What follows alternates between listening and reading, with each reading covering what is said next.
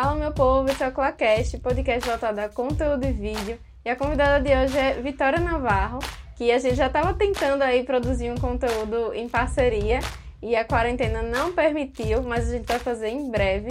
Convidei ela para falar sobre os challenges de maquiagem que ela faz com excelência. Eu amo, comento em todos. E ela trouxe aqui algumas curiosidades para vocês, algumas dicas de como fazer. E aí, Vic, se apresente um pouquinho e fala aí por que, que você decidiu é, começar a fazer esses vídeos, quais são os resultados que você tem, a gente vai conversando. Certo. Oi, gente. Para quem não me conhece, sou Vitória Navarro.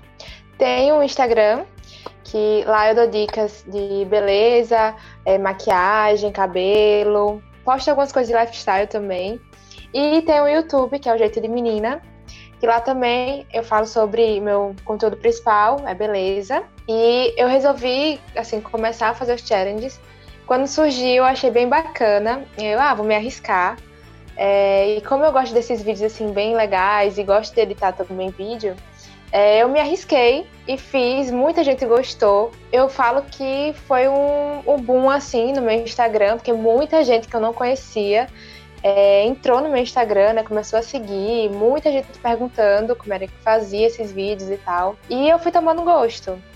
E é o que tá no auge agora, né? Muita gente tá gostando de fazer esses vídeos. Até gente que não segue esse meio assim de influenciador tá começando a fazer agora nessa quarentena. É um vídeo assim que você se diverte fazendo, eu acho muito legal e gosto muito, muito mesmo. Não, com certeza. E dá para você adaptar para várias áreas, né? É só você pegar ali a sua realidade. É, no meu caso, eu poderia pegar equipamentos, né? E fazer algum tipo de challenge.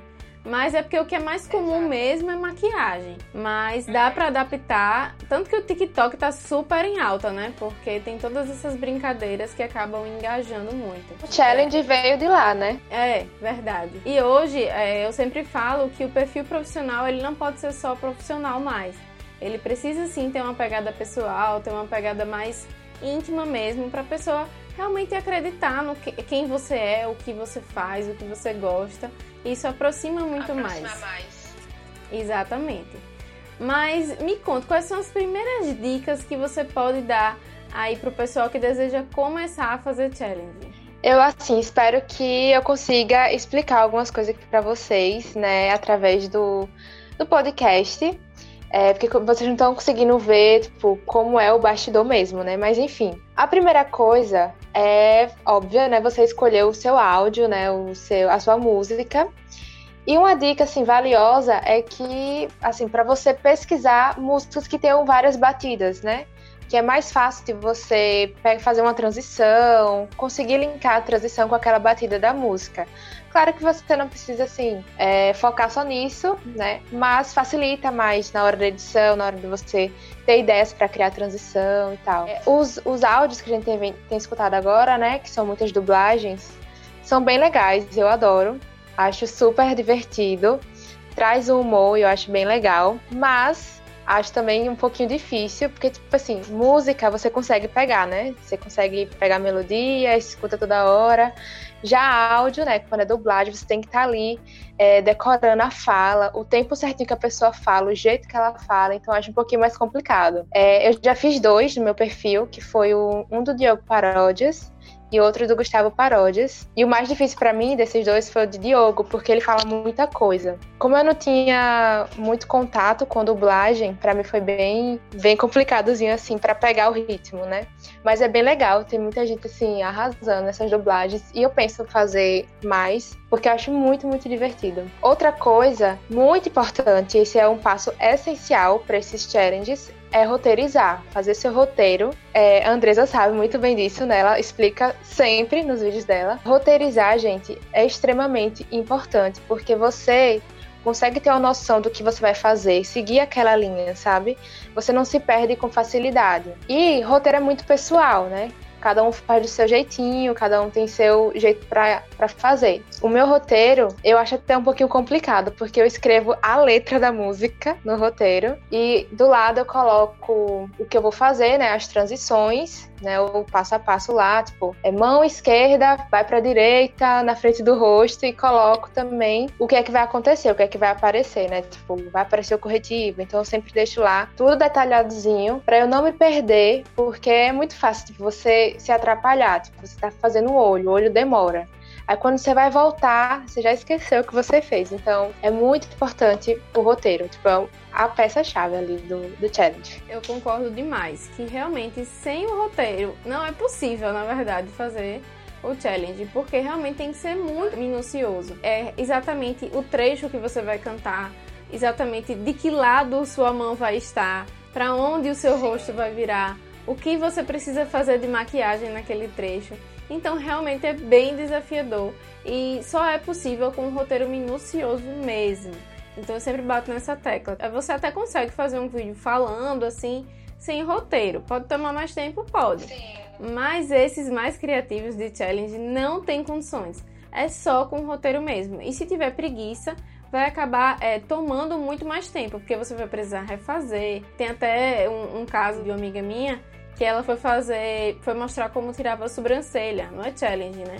Mas depois ela mandou, Andresa, eu nunca assisti tanta foto de um roteiro, porque se tem um passo a passo a ser seguido, se você perde um passo, é como se seu vídeo todo não fizesse mais sentido, né? Então realmente tem que ser bem certinho e tem que gastar aí bastante tempo nessa parte de roteiro mesmo. Exato. E assim, o roteiro não é algo muito difícil de você fazer, sabe? É, é só você detalhar ali o que é que você tem que fazer, porque é muito fácil você se atrapalhar. Tipo, tem, tem challenge que tem muita transição. E, gente, para vocês terem noção, um challenge simples de 15 segundos, por exemplo, pode demorar 7 horas para gravar, sabe? Tipo, tem challenges super complexos, então o roteiro é importante, fundamental nessa parte aí para você saber fazer as coisas e não esquecer, não se atrapalhar, porque na hora da edição você pode chegar lá e ver que tá faltando uma parte e aí tem que refazer aquele vídeo, gente, dá maior trabalho. Não, provavelmente você vai desistir aí no meio do caminho, né? Porque ou então refazer tudo do zero, que é provavelmente o que vai acontecer. Primeira dica aí é roteirização, né? Um roteiro bem feito, né? Por mais que seja bem individual, ele precisa ser muito claro e a segunda dica que eu puxei aí da sua, da sua fala é que o ideal é você começar com um challenge mais simples, né? Sem tantas transições, né? Que aí você fica mais ali na dancinha, na interpretação, do que em, com 300 mil transições para que você consiga ir se adaptando. Eu, inclusive, vou fazer aí em breve um challenge, vou mostrar os bastidores. Ai, que legal! vou aí me arriscar, que eu preciso entender como é que funciona, né? Você vai um adorar, pra... sério. eu fiz um pra uma amiga minha, que ela tem uma loja de, de maquiagem, e aí eram as amigas, né? Uma completando o que a outra ia fazer. Minha gente, eu demorei tanto para fazer. E eu me acabava de rir no meio, porque eu eu olho pra onde, eu faço o quê? Então, toda vez que a gente vai fazer uma coisa nova, né? É assim mesmo. Então começa aí com um, um videozinho mais simples para depois chegarmos mais complexos. Você vai pegando e... o gosto, você vai aprendendo mais, pesquisando sobre isso e evoluindo, né? Tipo, no início é, eram transições bobinhas e tal, e agora tem umas transições muito loucas que eu fico, meu Deus, como é que a pessoa conseguiu fazer isso? Então, não chegue querendo fazer logo avançado, porque vai te dar dor de cabeça. Com certeza.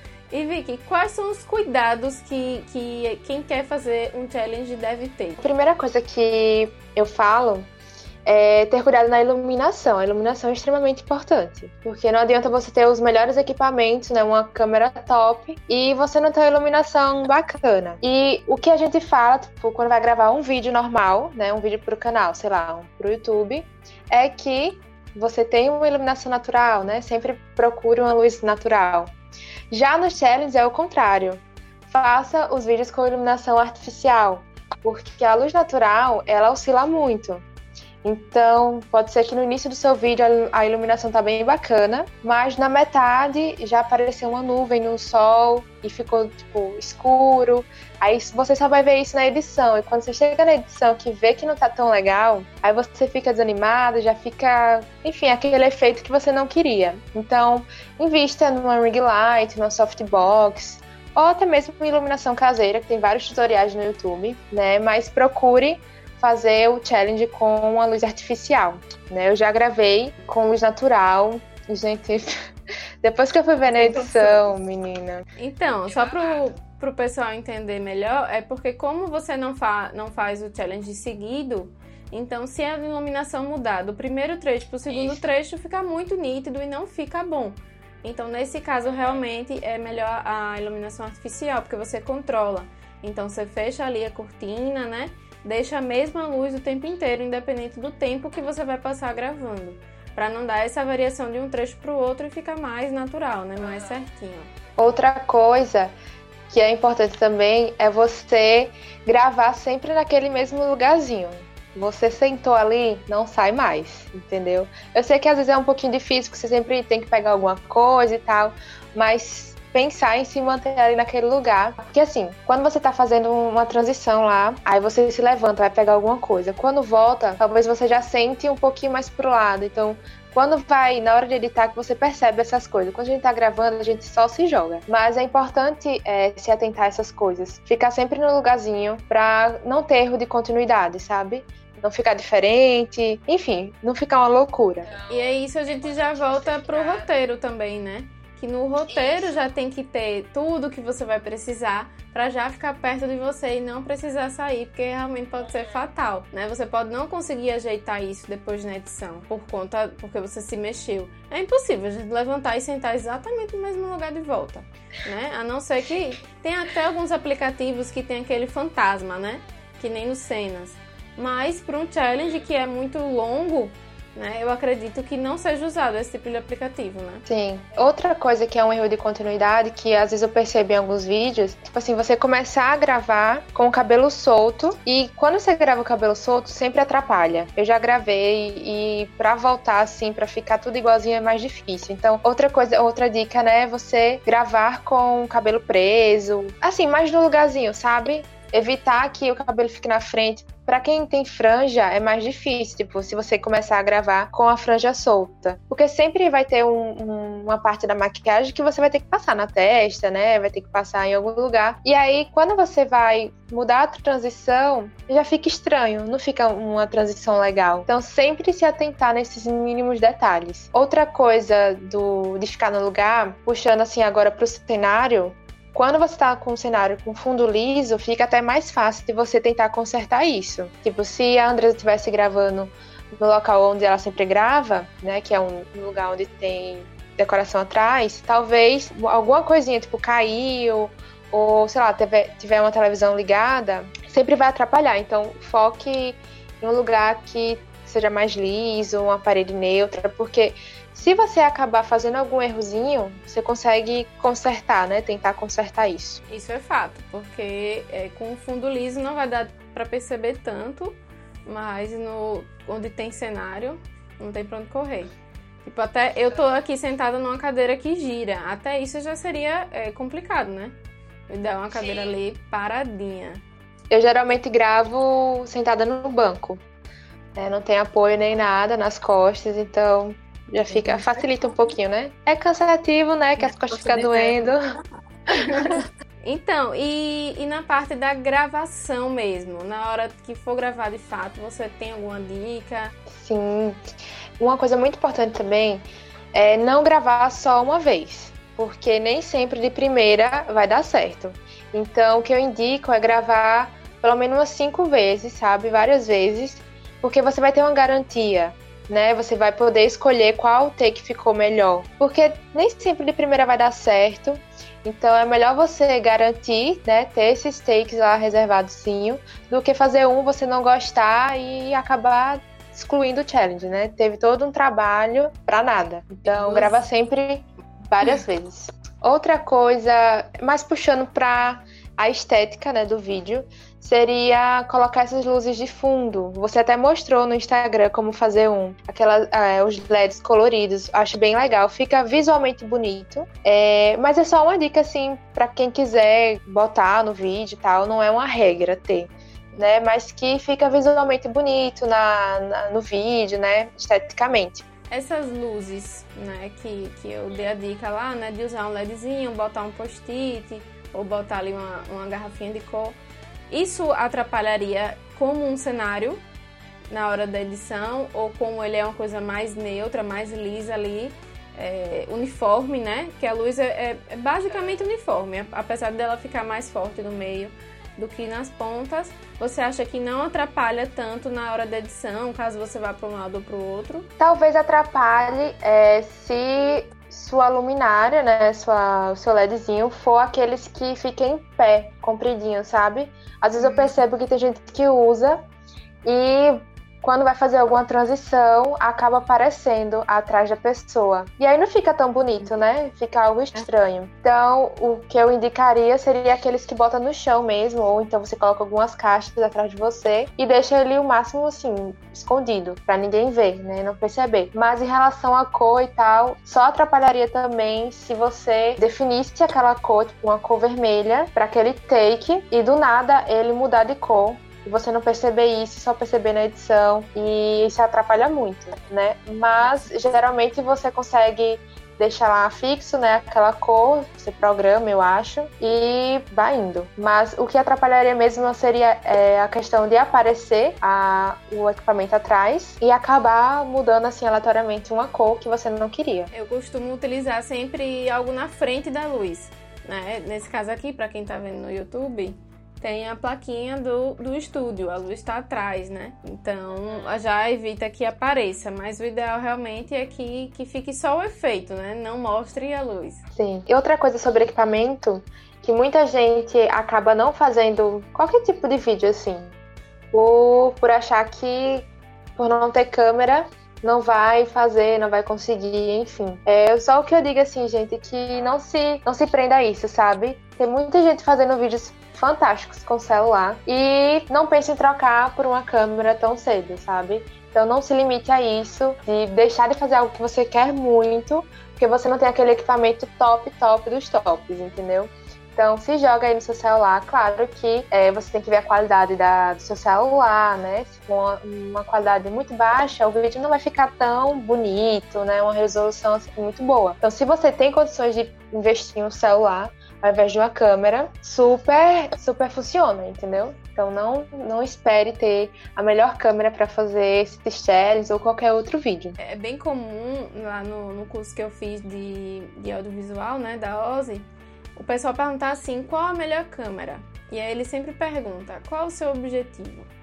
Então, se a pessoa não tem interesse em realmente se aprofundar na área de edição de vídeo, ela provavelmente vai usar aplicativo no celular. E se ela vai usar aplicativo no celular, ou ela precisa de uma câmera com Wi-Fi, né? O que nem sempre pode dar certo, porque se o seu celular não tiver muita memória, quando ela for passar os vídeos da câmera, vai ficar muito pesado e vai dificultar a edição. Então, nem sempre a câmera é a melhor solução. Então, depende muito de como você pretende fazer aquilo, né? Se você quer, não, eu quero editar no computador, então, ok, é massa você usar a câmera se houver é, essa possibilidade. Mas eu mesma agora estou usando meu celular e uso meu celular para muita coisa porque é mais fácil, mais prático, já está ali na sua mão.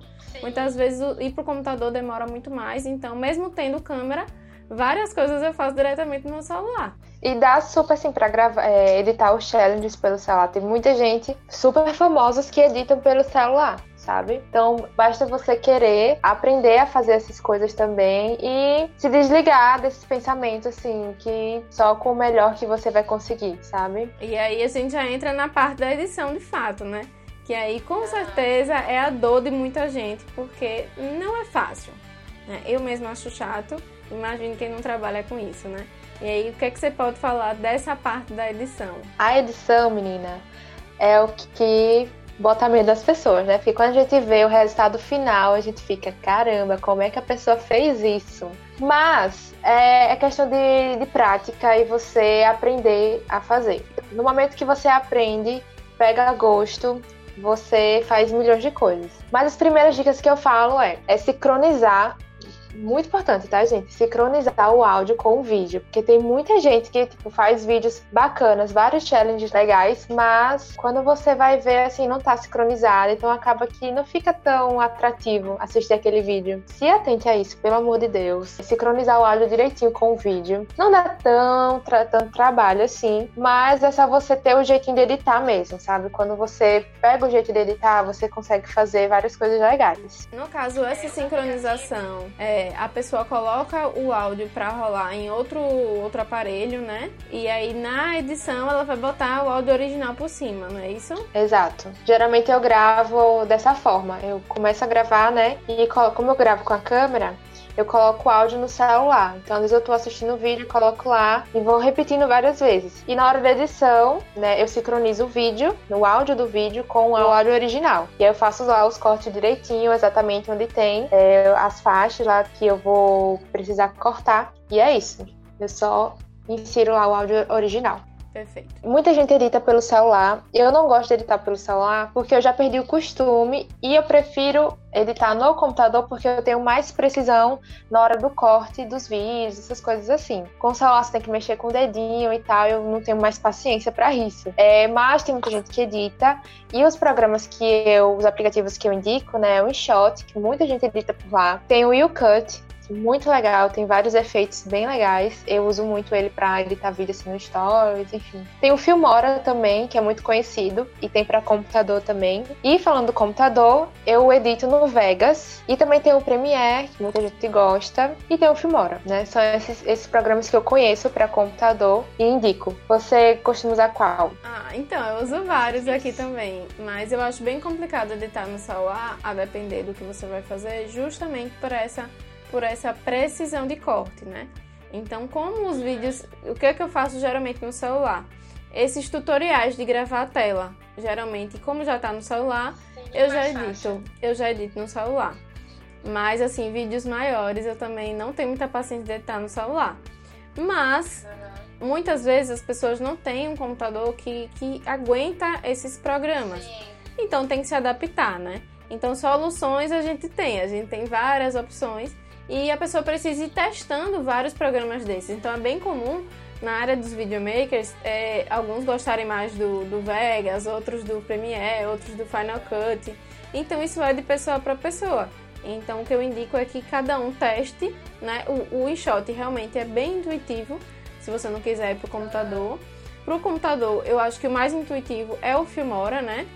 Mas aí a pessoa vai testar aí para ver o que é que ela se adapta melhor e o que é que faz otimizar o tempo. Porque se a gente complicar demais, né, pode ser que a gente desmotive a continuar. A gente tem que sempre facilitar cada vez mais para não perder o ânimo, né? Uhum. Eu gosto muito, muito, assim, de, hoje em dia, né? De editar pelo computador justamente pela precisão, assim. E quebra até um pouquinho a cabeça quando eu vou editar pelo celular. Mas também não é um bicho de sete cabeças, né? É super fácil, assim, de editar. O negócio é você só ter no dedo e tal, mas dá para fazer várias coisas. Tem muita gente aqui de Aracaju, né, que trabalha com o celular, com edição de vídeo pelo celular e entrega trabalhos incríveis. Então, não tem desculpa, né? É só querer aprender mesmo. Não é tão difícil, gente. Dá pra se jogar aí de boa. É costume, né? É costume. É treino, na verdade. Tudo é treino. Uhum. Né? Se você treina mais por um programa, você vai ter mais facilidade do que em outro programa. Exato. Outra coisa assim da edição é uma dica muito importante para quem não tem noção da edição assim que vai começar agora e fica perguntando, né, como é que faz aquela tal transição e tal. Geralmente, quando a gente vai editar uma transição, o que eu indico é você fazer o corte bem no meiozinho daquele movimento. Né, do movimento da transição. Vou dar um exemplo aqui, espero que vocês consigam imaginar aí. A transição que eu vou dar o exemplo é a mão passando na frente do rosto. Então, a mão esquerda é passando na frente do rosto para a direita. Quando a, a mão chega na metade do rosto, você corta aquela parte e depois insere outro videozinho com a transformação, né? Sei lá, passou um corretivo Você fez aquela mesma transição, né? Passando a mão na frente do rosto. Quando chegar na metadezinha, né, da segunda transição, que seria a transformação, você corta e encaixa. E aí, quando você dá play no vídeo, já fica a transição certinha. Então, anota aí, tá, gente? O truque da edição seria cortar no meio do movimento. Você concorda? Concordo. Você é a rainha das edições. não, não sou a rainha das edições, não, que eu nem gosto de editar. As meninas que editam pra mim. Mas eu entendi, porque se você for botar a transição no final do trecho, não vai pegar a passagem, né? Então você tem que é, pegar realmente no meio da cara, não é isso? Quando a mão estiver no meio do rosto, aí é que você vai fazer a transição para a próxima. Uhum. Pra, pra, ficar bem certinho. Quando você consegue dar o play, você vê que tá, tipo, um movimento suave. Você, aí a pessoa fala, ai, nossa, que mágica, não sei o quê. Como é que você faz isso? Mas é simples, é só cortar no meiozinho. E no outro vídeo que você vai inserir, você também corta no mesmo momento que você cortou, entendeu? Pra dar aquela continuidade suave. Perfeito. Dica aí de ouro para quem quer começar, né? Outra coisa relacionada à edição, na verdade não é tão da edição assim, mas na, quando você vai gravar um vídeo que tem muita transição. Por exemplo, tem uns séries agora que, a, por exemplo, vou dar outro exemplo de transição aqui, que é a mão acompanha, a mão vai para frente e a maquiagem acompanha o movimento da mão. E aí a maquiagem vai aplicando sozinha no rosto. Não sei se vocês já viram. Que é tipo assim, um movimento super rápido da mão e a maquiagem acompanha. Geralmente, é, nessas transições, na música, por exemplo, tem várias batidas bem coladinhas, né? Perto uma da outra. E aí, uma dica assim, de ouro mesmo, assim. É, antes de você começar a gravar, de pensar no roteiro e tudo mais, coloque o áudio, né? O vídeo, na edição. Tipo, você achou o vídeo aí de uma, de uma pessoa você pega e coloca esse vídeo na, no programa que você vai editar. E na parte que tem o frame do áudio, né? Você consegue ver as batidas. E aí você consegue ter noção quantas batidas tem para você contar, né? Porque essa parte de contar as batidas é muito importante para você ter noção das transições que você vai fazer, né, quantos movimentos você tem que fazer e tal. Eu espero que você esteja, esteja entendendo. Deixa eu explicar melhor. No, no, no, caso, o frame que, que você fala é porque quando a gente coloca lá no programa da edição, a música ela dá, ela tem uns picos, é. Quando é uma batida tem um pico maior, então lá você consegue ver mais claramente é, quantos picos tem do que só ouvindo. Então, Isso é porque é muito complicado você ouvir e já ter noção de quantos, quantas batidas tem, sabe? Você acaba contando, aí do nada tem 10, aí depois você conta de novo, tem 9. Aí é mais fácil dessa forma, sabe? E eu fui aprender assim na marra, né? Porque eu ficava, caramba, como é que a pessoa conseguiu decorar isso? Como é que a pessoa conseguiu ter noção de quantas batidas tem? Então, você colocando no programa de edição fica mais fácil de, de acompanhar assim direitinho. Bom, mas tem muita gente fazendo challenge, né? Tem, tem, enfim, quando você bota lá no explorar, tem de rodo. Como é que, que a pessoa poderia fazer para ter um resultado melhor, é, se destacar entre muitos vídeos que tem aí já disponíveis? Então, depende de um conjunto, assim. Para você se destacar, às vezes é tipo uma maquiagem super elaborada que você fez, uma maquiagem artística, uma maquiagem bacana que a pessoa gostou. É, também envolve o cenário, por mais que você. É, geralmente os challenges são feitos com a parede lisa, né? Mas quando a pessoa sei lá, faz um cenário inusitado, um cenário diferente dos outros, acaba se destacando sabe? Você pensar fora da caixa já é uma forma de você se destacar. É, quando o áudio é diferente, assim, nunca ninguém ou escutou aquele áudio, achou super bacana, engraçado, então é uma forma também de se destacar. É quando é uma transição, uma coisa assim que destaca muito são as transições. É quando aparece uma transição diferentona, pronto, todo mundo vai à loucura, todo mundo quer aprender, todo mundo quer fazer e tal. Assim, é questão de você pesquisar muito né, para ter novas ideias, no, ideias inéditas assim, para que se destaque mesmo ali e outras pessoas quererem seguir aquilo, sabe? Acabar você se tornando uma referência, né, no mundo dos challenges que são vários. Também, é, como você comentou no início do, do podcast, que dá para fazer, esse challenge dá para fazer em vários segmentos, né? Em várias empresas, enfim. Então, quando você tem uma sacada diferente, mesmo no challenge, já é um diferencial. É, outras pessoas pensam assim, caramba, nunca tinha pensado nisso. Várias empresas também estão adaptando a fazer o challenge. Eu vejo isso muito no TikTok. Né, que tem mais presença assim do challenge lá, vídeos engraçados e tal. Então tem muita empresa investindo nisso e acaba tendo uma sacada diferente, sabe? Uma pegada diferente que não só remete à maquiagem, porque a gente tá acostumado a ver challenge só de maquiagem. E quando você começa a ver, sei lá, um challenge de roupa, que agora está inserindo mais no meio do challenge, né? É, quando você vê um challenge de roupa, um challenge de, sei lá, um, um conteúdo assim, totalmente inusitado, acaba se destacando. Eu disse que eu ia finalizar, mas eu lembrei agora de duas coisas. Eu queria te perguntar duas coisas ainda. É, eu também já ouvi falar que usar as músicas atuais também gera mais resultado. Sim. Mas qual é a manha aí para o Instagram não bloquear? Porque eu não tenho sorte. Toda vez que eu boto qualquer coisa, o Instagram bloqueia. Então qual é a manha aí que vocês usam? Então, eu não sei explicar, porque assim, eu nunca tive bloqueio nos challenges. Geralmente, os vídeos que são bloqueados no meu Instagram é, são em GTV, que eu boto a musiquinha, mesmo que seja um remix que eu pegue no YouTube, um cover, eles bloqueiam. Mas os challenges, por incrível que pareça, não bloqueia. Eu não sei o que é. Não faço a mínima ideia assim o porquê deles não bloquearem. Porque quando é um trechinho assim, ainda vai, né? Mas quando é um vídeo um pouquinho mais longo, eles sempre bloqueiam. É quase sorte. Que às vezes, até quando eu vou lá e pesquiso música sem direito autoral, acontece dele dizer que, que tá errado, né? Quase sempre meu IGTV é bloqueado. Tipo, eu postei um recentemente dos Dias de Namorados e mesmo colocando um remix, que eu achei que não teria é, esse bloqueio, bloquearam. Mas tá lá. Mas foi bloqueado em vários lugares. Aí sempre que eu abro, aparece lá a mensagem que tá bloqueada. Mas, enfim, né? Fazer o quê? Desbloqueado no Brasil tá ótimo.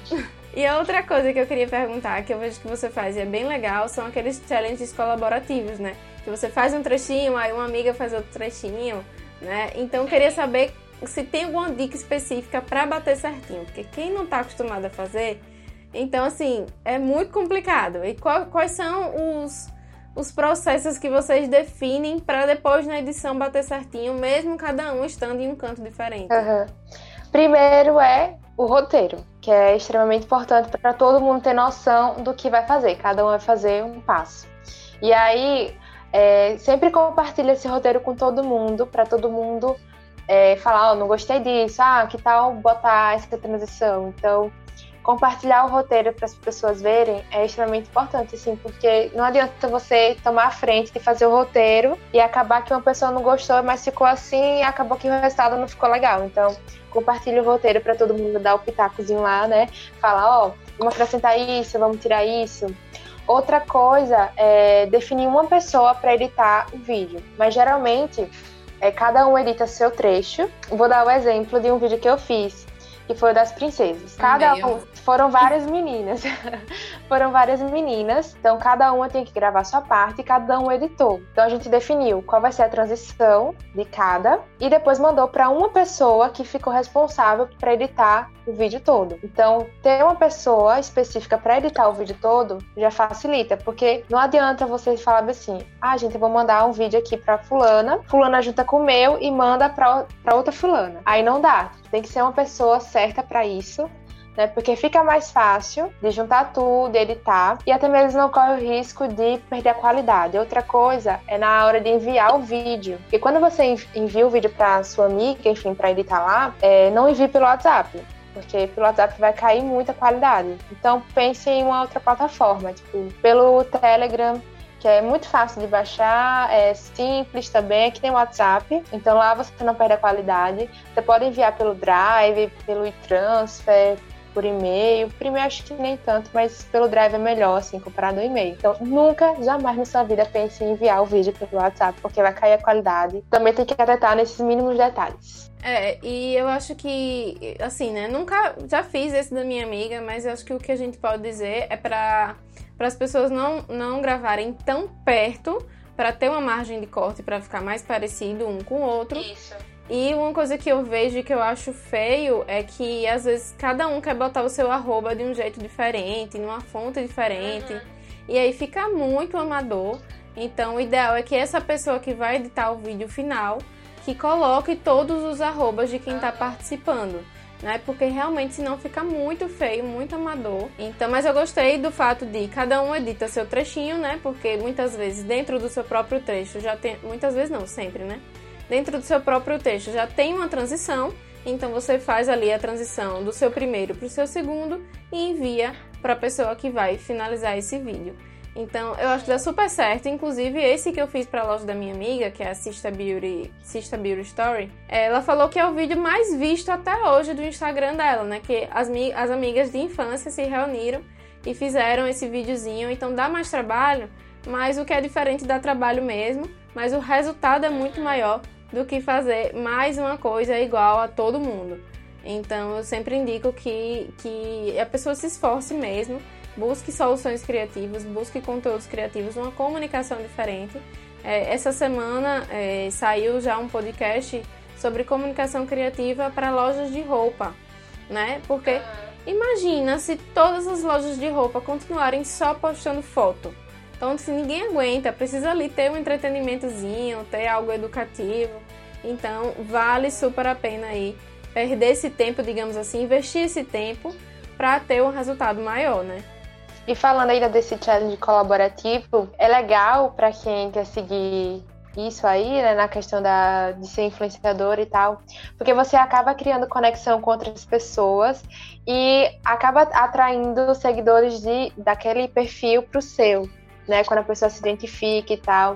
E é muito legal, porque você acaba aparecendo em outro perfil, outras pessoas vão te conhecendo, né, você consegue firmar uma amizade enfim, é, nos challenges que eu fiz, eu criei uma amizade com essas meninas mesmo. E é muito bacana, sabe? A troca que a gente tem, a troca que os seguidores dele, delas é, vêm para o nosso perfil. É muito legal. Então, quando você faz esses challenges colaborativos, acaba dando mais visibilidade para o seu perfil, sabe? Então é bem bacana quando você se junta com outras pessoas. Com certeza, é, realmente vale muito a pena. Sou super fã de qualquer vídeo colaborativo, eu faço sempre porque sempre vai agregar a audiência de quem está participando, né? Então vale a pena.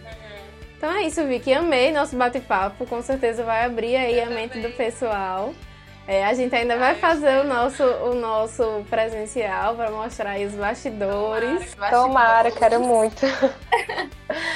Eu então, espero que as pessoas tenham conseguido entender, né, assim, como é que faz, né? Como a gente não está mostrando exatamente como é, né, o bastidor e tal. Mas eu espero que eu tenha dado assim dicas que vocês tenham conseguido pegar e anotar aí para botar em prática. Com certeza sim. Muito obrigada e até o próximo conteúdo. Eu que agradeço o convite.